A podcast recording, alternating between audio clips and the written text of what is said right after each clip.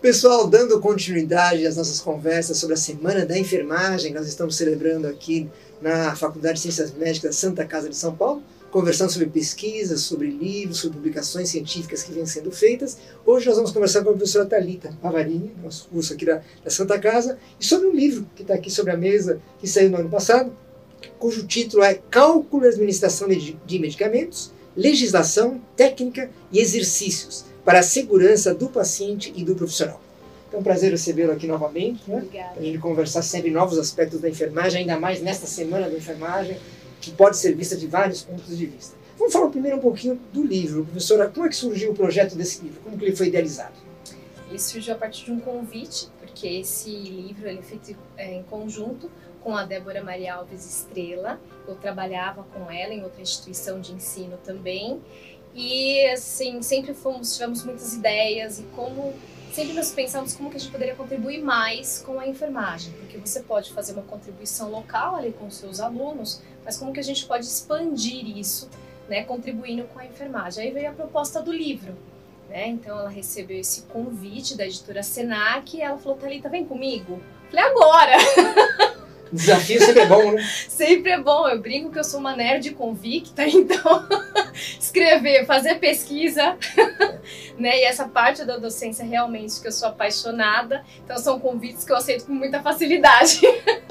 Esse é um desafio bom, né? Sim, sim, é bem prazeroso mesmo. E a estrutura dele, como é que vocês combinaram? Para quem ainda não teve acesso à publicação. Olha, foi foi um, grande desafio porque você tem aquela vontade de fazer diferente, né? Mas assim, ele está estruturado da, de uma forma ampla e específica. Como é isso? Então a gente vai partir dos princípios éticos, a nova legislação que saiu, o Código de Ética de Enfermagem, ele foi remodelado em 2017, então ele já traz essas atualizações e quais são os tópicos desse código de ética que estão dentro, estão dentro desse assunto né, da administração do medicamento.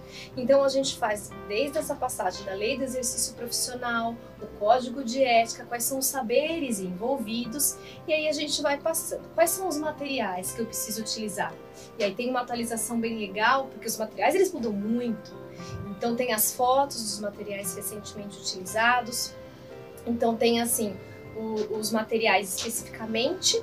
Por exemplo, se eu pensar que eu preciso fazer uma punção venosa, né? eu preciso pegar a veia desse paciente e depois administrar, eu tenho formas de administração. Eu também eu vou colocar quais são, de acordo com cada via, se eu tenho riscos, quais são eles, se eu tenho contraindicações, quais são elas, e as novas atualizações da Anvisa também. o livro é muito atualizado, acho que essa é uma questão, não é eu como leigo, né? mas isso é, é perceptível. Né? Uhum. Dizer, houve uma preocupação de vocês e que ele esteja muito atualizado com o momento. Exato, inclusive algo que a gente traz muito, a gente fala de turbilhonamento, não se falava sobre turbilhonamento, sobre permeabilização de catéteres, então é uma técnica nova que a gente utiliza para vários momentos, para vários objetivos. Então a gente faz para que não haja interação medicamentosa, para a gente permitir que aquele paciente não perca aquele acesso.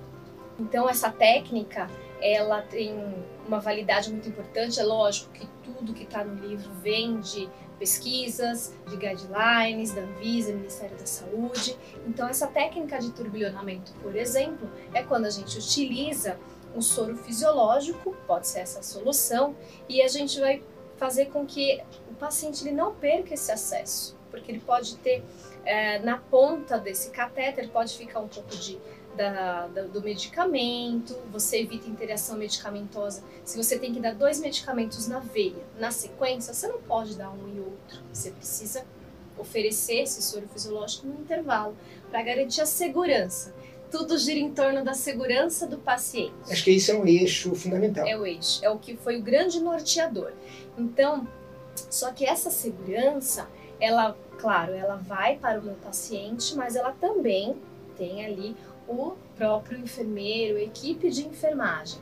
Então, quando você entende que você tem essas etapas que elas estão bastante detalhadas, elas têm qual é o material que eu vou utilizar, como que é a técnica. Se eu pensar, por exemplo, que eu vou dar uma injeção um músculo, ok, é, eu tenho várias opções de músculo, cada músculo aguenta um volume. E se eu tenho um caso, por exemplo, que o meu paciente tem um silicone no bumbum. O que, que eu faço? E eu preciso administrar um medicamento. Qual estratégia eu uso? Tá no livro. O que, que eu vou fazer em relação a isso? Então, é sempre pensando nessa segurança. E um adicional do livro é que tem exemplos de anotação de enfermagem. Então, que é uma etapa rigorosa e fundamental para que a equipe inteira entenda que aquele cuidado foi realizado e a própria segurança de quem fez. E essa anotação, esses exemplos de anotação, estão embutidos nos protocolos de segurança. Então, por exemplo, se eu for administrar um medicamento, um paciente que faz uma sonda nasointeral, eu tenho cuidados antes e depois e eu preciso anotar isso, porque eu vou garantir a segurança desse paciente. E tudo isso é, é mostrado na obra. Isso, tudo isso eu tenho exemplos, né, propriamente em relação às vias de administração de medicamento. E é claro, tem o cálculo, né? O cálculo que é sempre independente da área da enfermagem, ele é fundamental que nós temos conhecimento e nós temos expertise nesse assunto. São diversos tipos de cálculo que exigem a nossa atenção e eu tenho os exemplos e depois na parte de uma lista de vários exercícios. Outro diferencial do livro é que na resolução eles estão descritos na íntegra. Eu não tenho só alternativa A, B e C, né? Porque às vezes é isso, né? Você entendeu o exemplo na hora de você executar, você fala qual será a parte que eu não eu não consegui enxergar quando eu estou fazendo um estudo. Então nas uh, nas resoluções eles estão na íntegra e o mais próximo possível da realidade.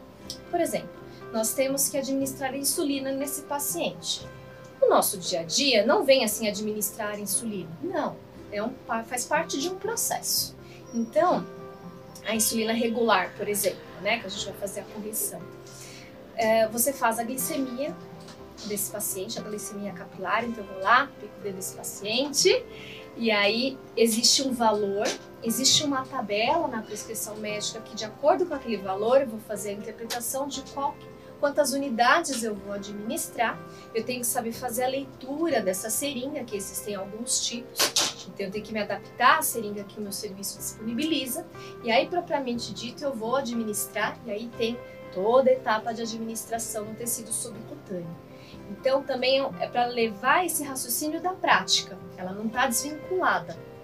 E tem exemplos, inclusive, para fazer o exercício de qual é a marcação correta na seringa, que quando a gente está aprendendo, muda. Né? Então, a gente pode ter alguma dificuldade, então, tem esses exemplos bastante práticos para ajudar todos aqueles que estão interessados no tema a se apropriar cada vez mais. O público-alvo mais específico, professora, qual seria nesse aspecto?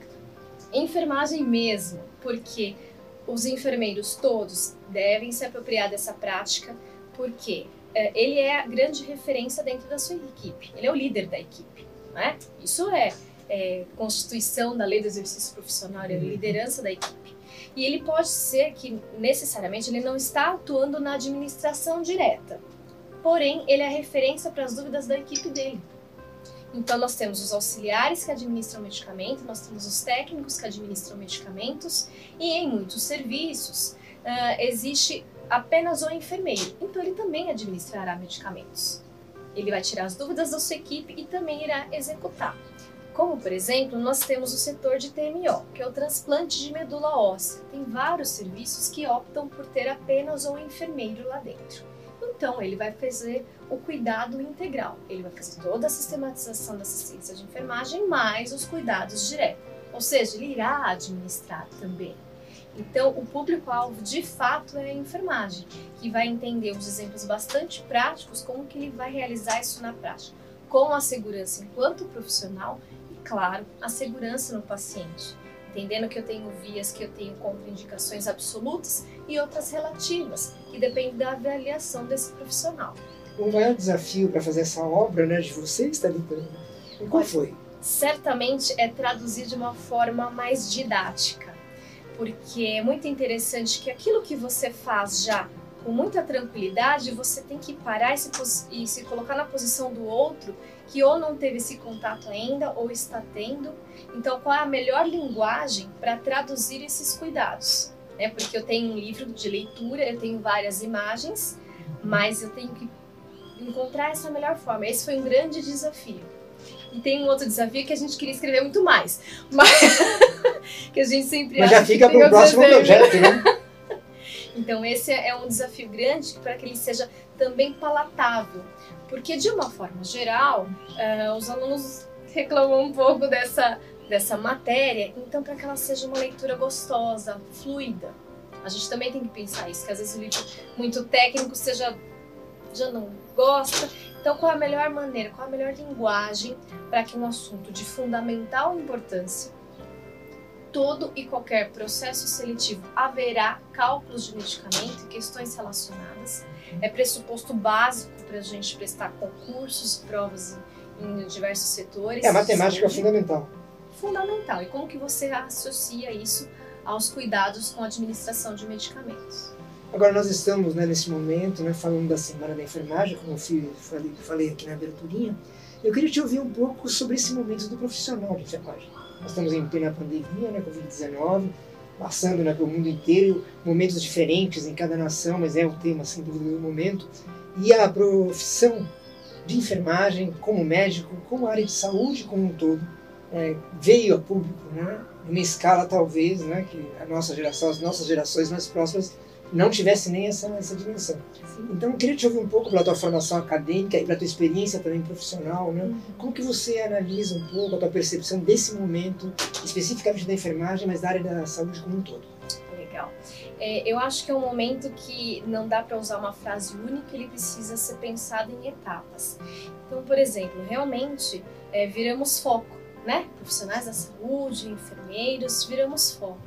É, mas eu fico refletindo que o foco ainda tá tão pequeno, porque o que se chega à conclusão que somos fundamentais. Eu não tenho a menor dúvida disso. Desde que você escolheu a profissão, inclusive. não é? Eu não tenho a menor dúvida. Mas assim, é fundamental em qual sentido? Ah, porque os enfermeiros têm que cuidar. Vamos destrinchar isso. Se a gente está pensando no cenário de Covid, a gente está pensando muito nesses, nesses pacientes, por exemplo, que vem logo à mente, uma UTI. Né? Então, o que é cuidar numa UTI? Qual é a complexidade envolvida? Então, a gente tem que pensar que é um profissional extremamente capacitado. Extremamente capacitado. Porque cuidar é muito interessante que às vezes há uma associação com, uma, com algo simples, com algo calmo. E não! Nem simples, nem calmo. Complexo, né? Complexo. É claro que nós temos que ter a calma em atuar em situações de emergência para que nós tenhamos foco e o melhor desenvolvimento para o paciente. Mas veja, é interessante essa conversa porque a gente tem que extrapolar o cuidar. O cuidar da enfermagem é extremamente vasto. Então eu vou cuidar necessariamente a resposta do paciente ao COVID-19, sem dúvida, eu tenho que fazer monitorização, dos sinais vitais, dos sinais clínicos que eles estão apresentando, mas eu tenho que pensar na nutrição, eu tenho que pensar na administração do medicamento, se não está tendo interação medicamentosa, se a resposta àquele medicamento está coerente, eu tenho que pensar toda essa questão ventilatória do paciente que envolve, inclusive, um posicionamento adequado. E se eu posiciono esse paciente, quais são os cuidados com a pele desse paciente? eu tenho que prevenir lesões. Lesões que muitas vezes é porque está usando algum dispositivo que pode levar à, lesão. Eu tenho que pensar nisso também. Né? E a cada, se a gente pensar no cenário de UTI, a cada duas horas eu estou vendo ele integralmente. Só que isso eu estou monitorando e anotando os sinais vitais e o que ele está apresentando. Mas eu também preciso cuidar da questão da higiene desse paciente, também tenho que pensar na questão da, da alimentação. Então, o cuidar, ele é muito amplo. Eu tenho que conversar com a equipe multi, afinal eu estou ali do lado do paciente para ver como que ele está respondendo àquela terapêutica, aquelas ações que eu estou realizando. Eu preciso fazer movimentação desse paciente de uma forma que não o desestabilize. Eu tenho diversas conexões de um paciente com esse. Eu tenho que lidar com um bom um cenário de bombas de infusão, às vezes quatro, cinco bombas de infusão, que se programam de formas diferentes e eu tenho que ter muita clareza da importância desse cálculo para administrar de forma correta. Então, são os fundamentais, não tenho a menor dúvida, mas é um cenário bastante amplo e que bom que a gente tem essa oportunidade de conversar para ficar mais claro o que é o cuidar da enfermagem É claro que eu tenho uma outra questão que eu fico até emocionada de falar, que eu tenho conversado muito com os meus colegas, que a preocupação do enfermeiro vai além dos sinais e sintomas relacionados ao Covid. Eles sentem verdadeiramente que esse paciente está em isolamento. Ele também está sofrendo com a questão do quanto que ele pode levar isso para sua casa o isolamento que ele tem que fazer, quanto que isso impacta.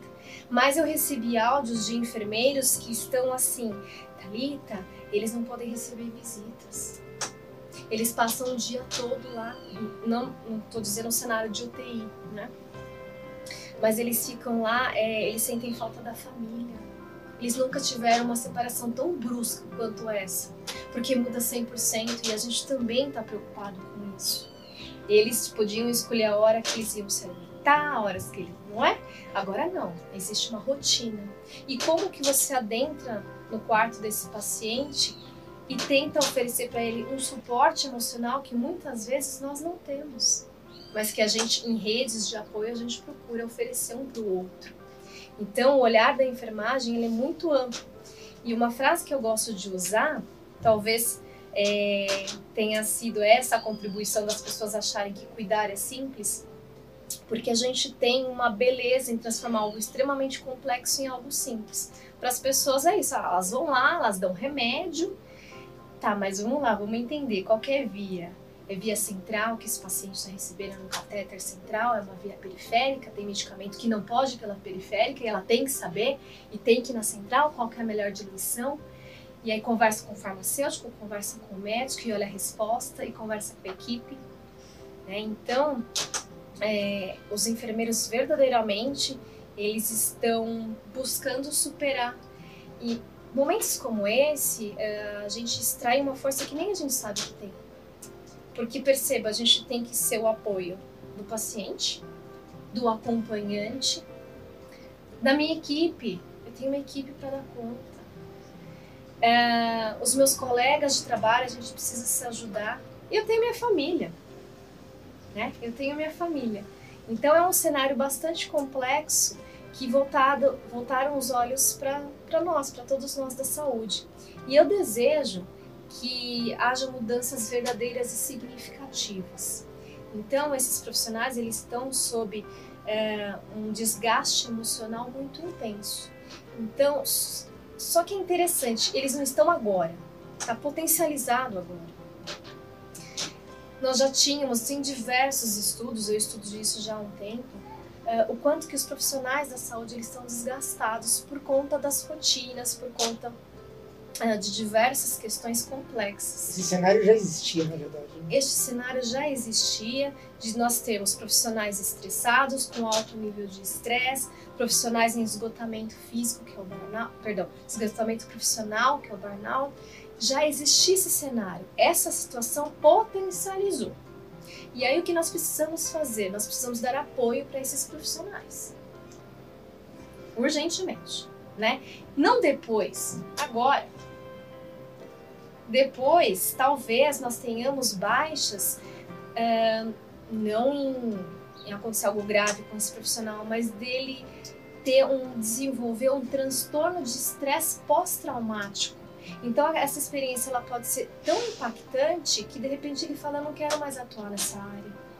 Eu não aguento mais ouvir um sinal, um monitor de UTI. Para que a gente não perca esses profissionais, a gente precisa auxiliá-los neste momento. A gente precisa se fortalecer e é claro que a gente espera que isso não seja um fortalecimento apenas do grupo da equipe. Isso precisa ser visto pelas gerências, né? Para nos dar suporte relacionado a isso. Então é um momento complexo e que ao mesmo tempo novamente eu fico encantada porque diante desse cenário tão complexo, no dia seguinte eles estão lá. No dia seguinte eles voltam, tentando fazer o melhor que seja possível. E é interessante que quando esse profissional ele sai de licença, ele não está confortável. Ele fala que queria estar tá lá. Eu ouço isso com muita frequência. Eu queria estar lá. Os que não falam isso é porque estão tão assustados e às vezes não tiveram nenhum tipo de apoio. E aí, humanamente, eu os entendo também. Né? Então, que bom que voltaram os, os olhos para a saúde, porque há tempos ela está precisando de um outro olhar. É, que bom que estão olhando para a enfermagem. Eu acho que a gente pode aproveitar de fato essa semana da enfermagem, mês da enfermagem, para explorar um pouquinho mais essa questão do. Enfermeiros são fundamentais, certo, mas está claro porque para a gente que é da área está muito claro, mas a gente pode ajudar a sociedade a enxergar como que a gente atua. Se a gente pensar numa atenção básica, que está sendo né, grandemente a porta de entrada para quando os, os pacientes eles não estão dentro dos hospitais, precisa entender esse contexto. É, tem que ter, muito bem, tem que ter um distanciamento, mas qual, qual é a condição de moradia que você apresenta? Isso o enfermeiro numa consulta de enfermagem ele vai ver também, discutir com a equipe. Né? Você tem água encanada? Somos, temos vários Brasil, Brasis. Sem dúvida. temos várias realidades. Então, esse enfermeiro também, que está na atenção primária à saúde, na atenção básica, ele também está preocupado com essas questões. Né? Então, a gente fala que é o uso de tecnologia leve. Então, ele não está lá com monitor, fazendo toda essa, uh, essa gestão de um paciente na UTI. Mas não significa que o cenário que ele vivencia com um paciente que vem na atenção primária seja simples. Às vezes é o cuidador que é idoso, e esse cuidador idoso cuida de outro idoso, e ele está em isolamento. Então essa, esse cenário não é complexo. Como que a gente vai trabalhar a adesão, de repente, se ele é um, uma pessoa que tem algum problema crônico, uma diabetes, hipertensão, e às vezes ele tem que fazer também a administração desse medicamento para a pessoa que ele mora e está em isolamento, veja que o cenário é bastante complexo. E essa complexidade vem de vários lados, né? vem da família, vem da estrutura social, vem da estrutura hospitalar, vem da questão emocional, que você citou. Sim. Quer dizer, são várias ramificações, né? São, são várias. E eu desejo fortemente que esse momento, assim, nós estamos refletindo sobre várias coisas. Eu tenho certeza que todos os profissionais de saúde estão refletindo, inclusive, sobre a sua prática. Né? É, o que eu ouço muitas vezes é que, de fato, eles, eles verbalizam com muita tranquilidade. Talita, eu estou indo pelos pacientes. Verdadeiramente, porque o cenário ele não é fácil para quem trabalha nos bastidores, não é? A gente lida com muitas questões uh, intrínsecas dos serviços de saúde. E eles estão pedindo, eles estão no momento que eles precisam de suporte emocional. E eu desejo que esse vídeo possa alcançar também uh, que as pessoas que nos ouçam entendam este cenário né, que eles precisam de apoio. Nós estamos falando de, da enfermagem, já é sabido que nós somos maioria mulheres. Então eu tenho essa carga emocional do trabalho e quando eu chego em casa, como fica? Eu tenho desde todo um ritual para entrar em casa, não é mesmo? Questão da roupa, de fazer higienização para cuidar do lar, mas assim, quem está em casa? Eu continuo cuidando? Vamos dividir isso, né? Vamos dar uma. E, e entra mais esse dado nessa, nessa complexidade. Né? Porque aí tem a. Se a pessoa mora sozinha, tem a, a sua casa, é, tem a sua família, né? Se você noivo, namorado, marido, que seja. E tem às vezes os idosos, por exemplo, né? Exato. Que é, muita, muitos de nós acabam morando, né? ou neste momento, acabam cuidando dos idosos, se não diretamente pelo uhum. isolamento social, mas indiretamente, né? ou fazendo compra, ou, ou falando no telefone, né, prestando atendimento Isso. psicológico. São dados que são novos também. Né? Os dados novos se diz em qual sentido? São informações novas que a gente às Esse vezes praticava né? sem ter consciência. Sim, é verdade. Então, uh, esse cenário ele é, ele é e não é novo, né? Ele, em relação ao estresse, não, não é de hoje. A enfermagem ela é reconhecidamente uma das ela está entre as 10, se não me engano, entre as quatro profissões mais estressantes do mundo, né? Mas veja bem que bom, não estou falando isso para desanimar ninguém, mas assim, é importante conhecer contexto. Uh, existem já mapeados quais são os estressores até então. Este momento é diferente, né? Este momento é diferente.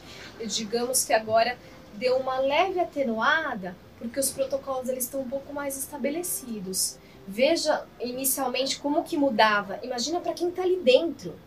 Né? Então, o que, que eu vou fazer? Qual que vai ser a conduta? Qual que vai ser o protocolo? leva o paciente para cá, leva o paciente para lá, porque dentro de um ambiente hospitalar com paciente Covid, o simples fato de você pegar um paciente e de repente ter que levar para um setor de imagem é extremamente complexo. Eu tenho que avisar a equipe que está lá, tenho que preparar a sala, eu tenho que avisar a pessoa que está aqui, como que eu vou conduzir esse transporte, se esse paciente ele está já numa situação grave, ele está com respirador, então vamos unir, vamos os fisioterapeutas, vamos os enfermeiros, vamos, vamos todos, então chega lá, prepara a sala, depois realiza o exame, transporta esse paciente de novo e a gente já sabe que o transporte ele desestabiliza o paciente. Então depois quando ele volta a gente tem que reestabilizar faz a higienização da sala, veja, era um exame, né? Era o exame que a gente tinha que fazer. Então é um cenário que traz novidades, que agora acalmou, porque já estão definidos mais, é, inclusive esses protocolos internos, como que a gente vai conduzir. Mas ainda o que eu sinto falta, o que eles sentem falta, é dessa compreensão, dessa importância, nessa complexidade, né? e esse apoio emocional. A gente vai precisar cuidar de quem cuida. Precisa, precisamos começar já, né? Para que não aconteça uma baixa significativa. E nós já sabemos que, numericamente, já temos poucos enfermeiros. Né? Então, se a gente não quiser que isso piore o cenário, então a gente tem que cuidar já. Né? Então, algumas estratégias já, já estão sendo desenvolvidas, né?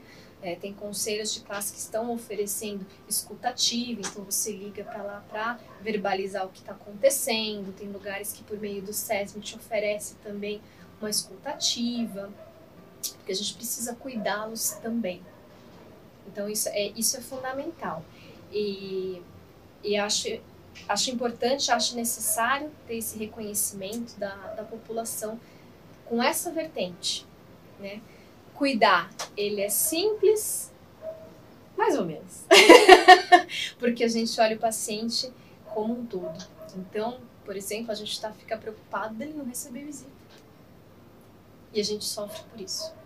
Na verdade, esse cenário né, de pandemia também, de certa maneira, vai determinar o, o pós-pandemia o chamado novo normal, né, que é a palavra que está surgindo. Eu acho Sim. que na enfermagem, na saúde, no mundo de modo geral, esse novo normal vai também trazer alterações para esse perfil profissional, para esses estressores, né, que você Sim. colocou também.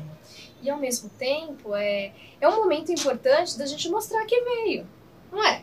Ué, a gente pode sempre olhar a, a, o cenário de diversas formas. Então, sim, estamos vivendo tudo isso.